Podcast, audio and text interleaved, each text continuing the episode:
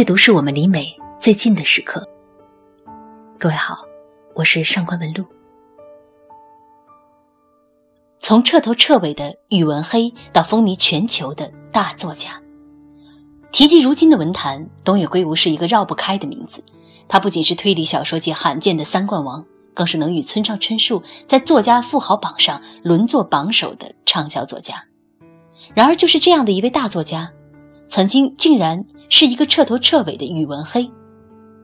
东野圭吾童年的时期没有读过任何一本书，母亲对此非常担忧，便绞尽脑汁的为他挑选了一本《伽利略传》。这是一本难得受到东野圭吾好评的作品。但是反而让他对语文更加不屑一顾起来。东野圭吾在他的一本自传中解释了他当时清奇的脑回路。读完这本书之后，我的感想是：科学真伟大。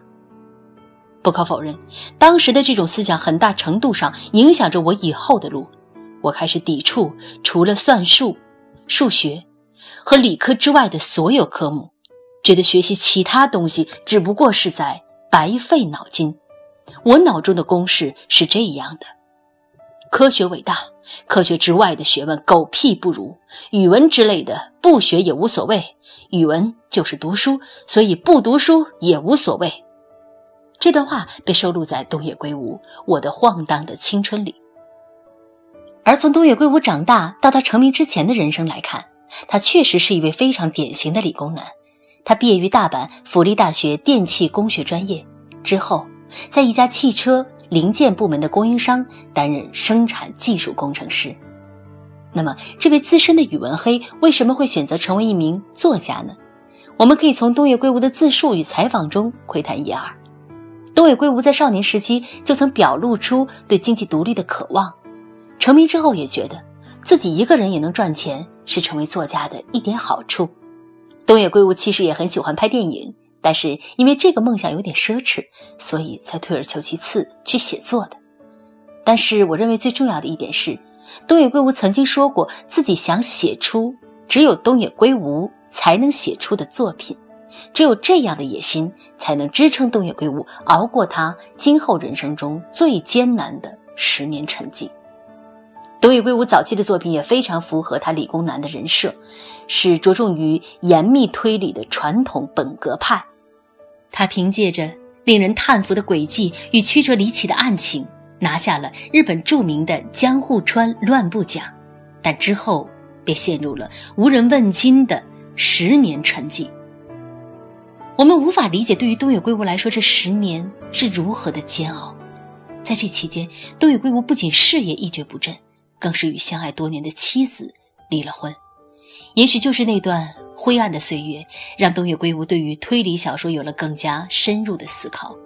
在与爱妻离婚之后的第二年，就是他人生的重要转折点了。东野圭吾出版了有关中年夫妻的长篇小说《秘密》，再度引发人们的关注。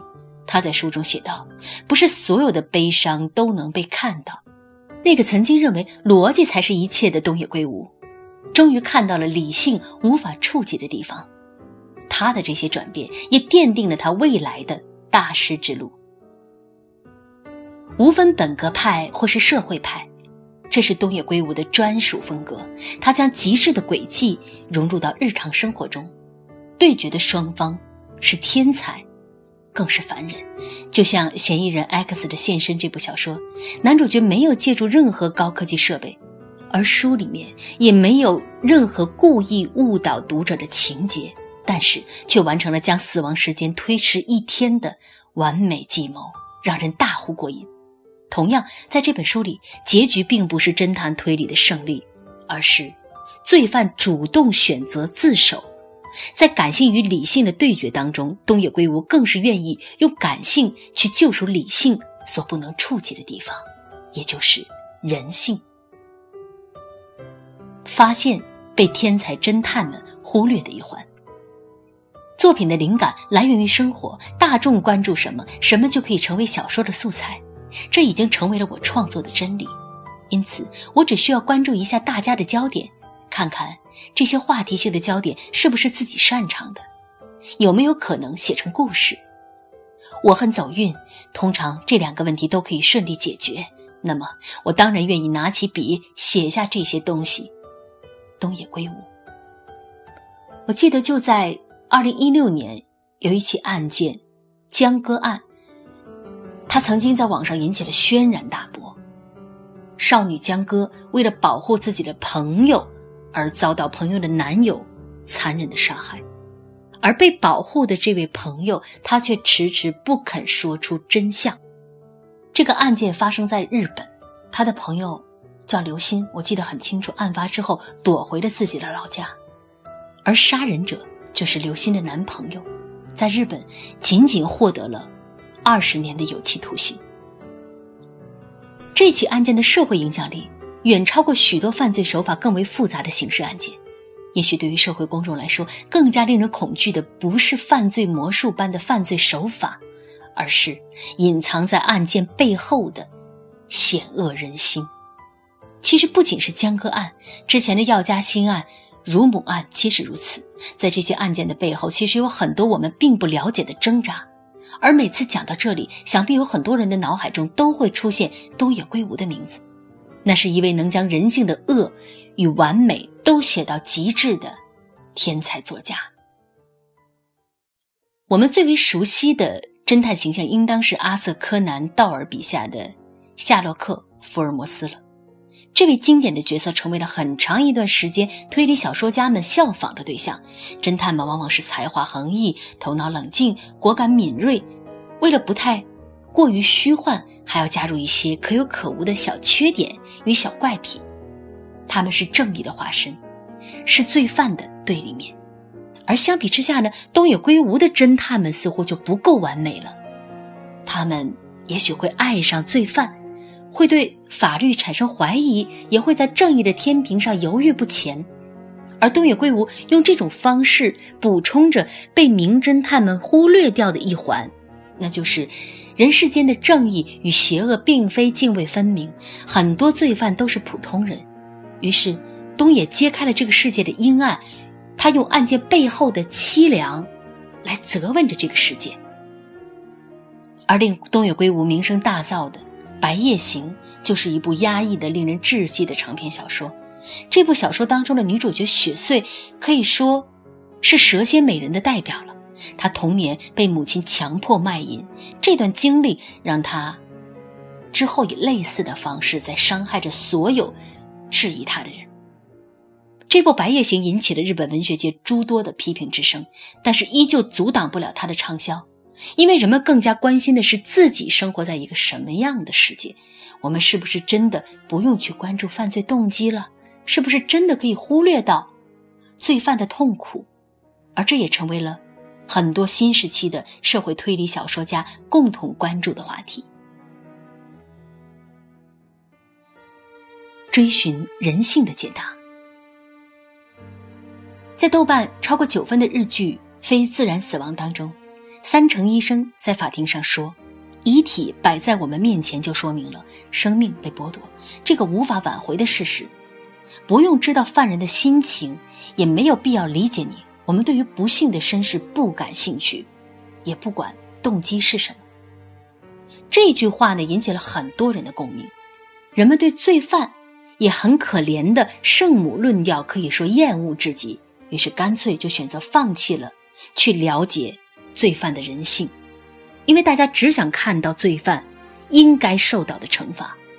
但是，究竟是什么动机让人必须以犯罪的方式来解决问题呢？这个疑问在东野圭吾的笔下就变得尤为重要，甚至很多时候杀人动机才是东野圭吾小说的主线剧情，罪犯才是真正的主角。法律根本不了解人性的脆弱，东野圭吾说。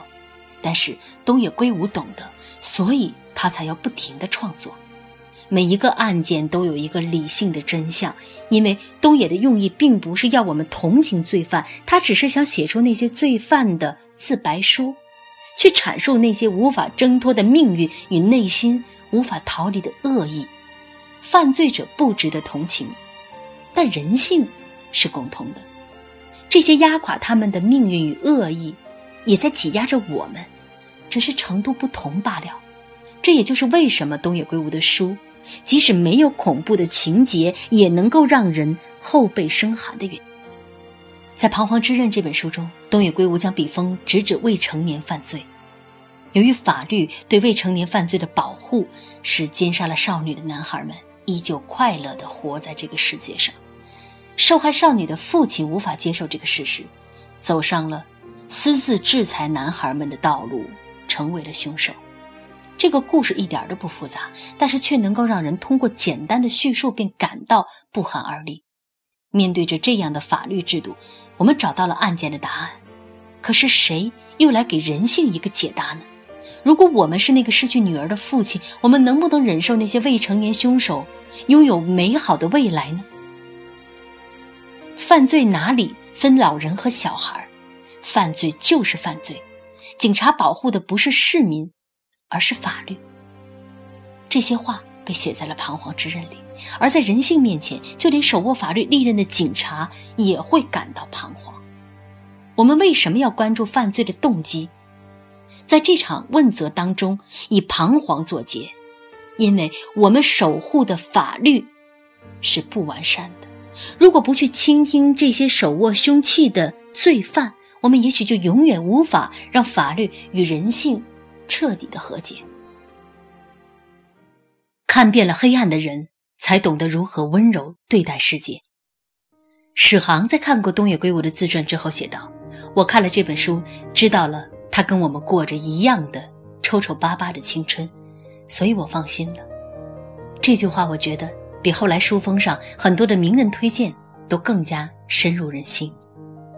我们之前介绍了那么多东野圭吾对于人性的思考，可能会有不熟悉这位作家的朋友误以为他的作品尽是绝望与黑暗的，但其实恰恰相反，有很大一部分中国读者第一次阅读东野圭吾，并不是他的推理小说。而是一部解忧杂货店。来自各个时空迷茫的人们给杂货铺的浪士爷爷寄去信件，诉说自己的烦恼。浪矢爷爷也会真诚的给予答复。整部书虽然有些魔幻色彩，但是并没有用来改变人物的命运。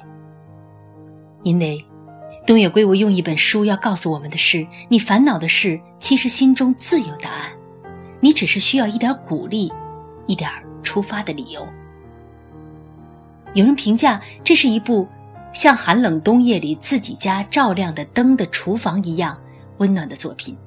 这种平静却隽永的温暖，就是东野在不停追寻人性极端的善与恶之后沉淀下来的睿智，是看过惊涛骇浪之后人们向往的一种平静。只有脆弱的人。才能知道，人们最需要的精神支柱不是伟大的道德，而是一句简单的肯定与真诚的鼓励。东野圭吾出版过两本自传，一本写他如何成名，另一本值得一看的叫《我的晃荡的青春》。书中的东野圭吾与大多数晃荡着的我们没有什么不同，只是有一点小脾气，对很多事情忍不住吐槽两句的年轻人。他的青春一点都不刺激，放在任何一部疼痛青春的文学中，只能算是一个背景同学甲。他学习不太好，打架也不行。他的青春充满了自嘲，又总是在自嘲中找到合适的梗去抖抖机灵。也许正是这样的经历，成就了一个平等看待小人物的东野圭吾。因为自己曾经活得像一颗无用的齿轮，才理解哪怕是无用的齿轮，也该自己。去选择人生。当有人问起东野圭吾为什么会成为小说家时，他的回答也很单纯：因为这样，我即使一个人也能生活。无论过了多久，他还是青春期里那个晃荡的男孩。但是这不妨碍他用最完美的轨迹与最纯粹的人性，书写下一个属于东野圭吾的时代。